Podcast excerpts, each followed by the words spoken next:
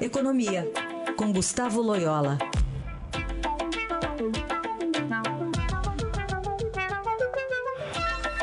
E a gente começa falando de uma derrota que o governo teve ontem na Comissão de Assuntos Sociais do Senado na reforma trabalhista. Ainda está tramitando, vai passar por outras comissões. Mas uh, qual o impacto disso, Loyola? Lembrando que a Bolsa caiu ontem, né, 2%, fechou o pregão em baixa aqui a Bovespa, e o dólar bateu nos 3,33, né, Loyola? Bom dia. Bom dia, Raíssa. É, como, como você mencionou, né, o mercado azedou bastante com essa derrota do governo, que não era esperada. Né? A reforma trabalhista é tida como uma reforma mais fácil de ser aprovada do que a reforma da Previdência.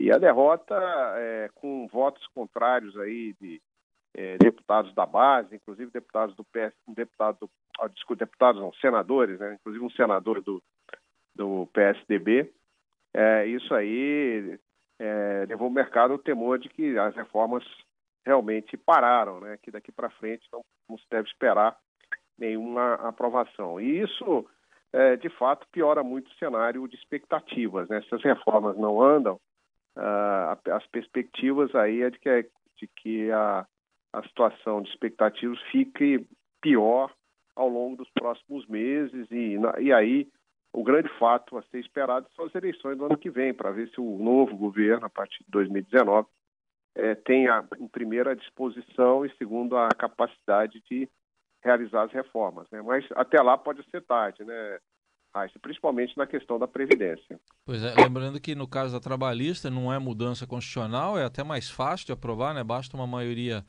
aí simples dos senadores, mas está se prevendo aí alguma dificuldade. É, e também isso é um indicativo aí de que o governo perdeu substância política, né? Então, ele vai se arrastar aí, é, pelo menos esse é o temor, até o final, já que o, o Temer está mais preocupado em, em salvar a sua pré, própria pele do que propriamente aí em, em organizar a sua base no Congresso.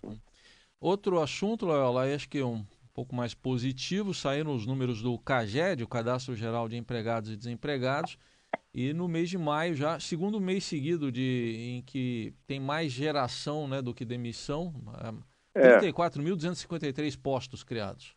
Exatamente. É, há muito tempo que não se tinha dois meses positivos do CAGED. Né?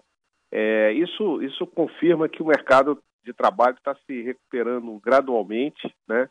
É, é uma recuperação lenta. A gente vê basicamente a redução muito grande do número de demissões, né?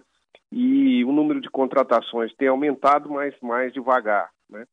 E tem aí um, um, um, papel importante, teve um papel importante nessa melhora o setor do agronegócio, né, que tem realmente se, é, se, dado, se tido uma performance muito boa, mas também houve contratações na indústria e no serviço. Construção civil é que continua é, bastante fraca, e há certos estados também que estão puxando o índice nacional para baixo, como é o caso do Rio de Janeiro, por exemplo.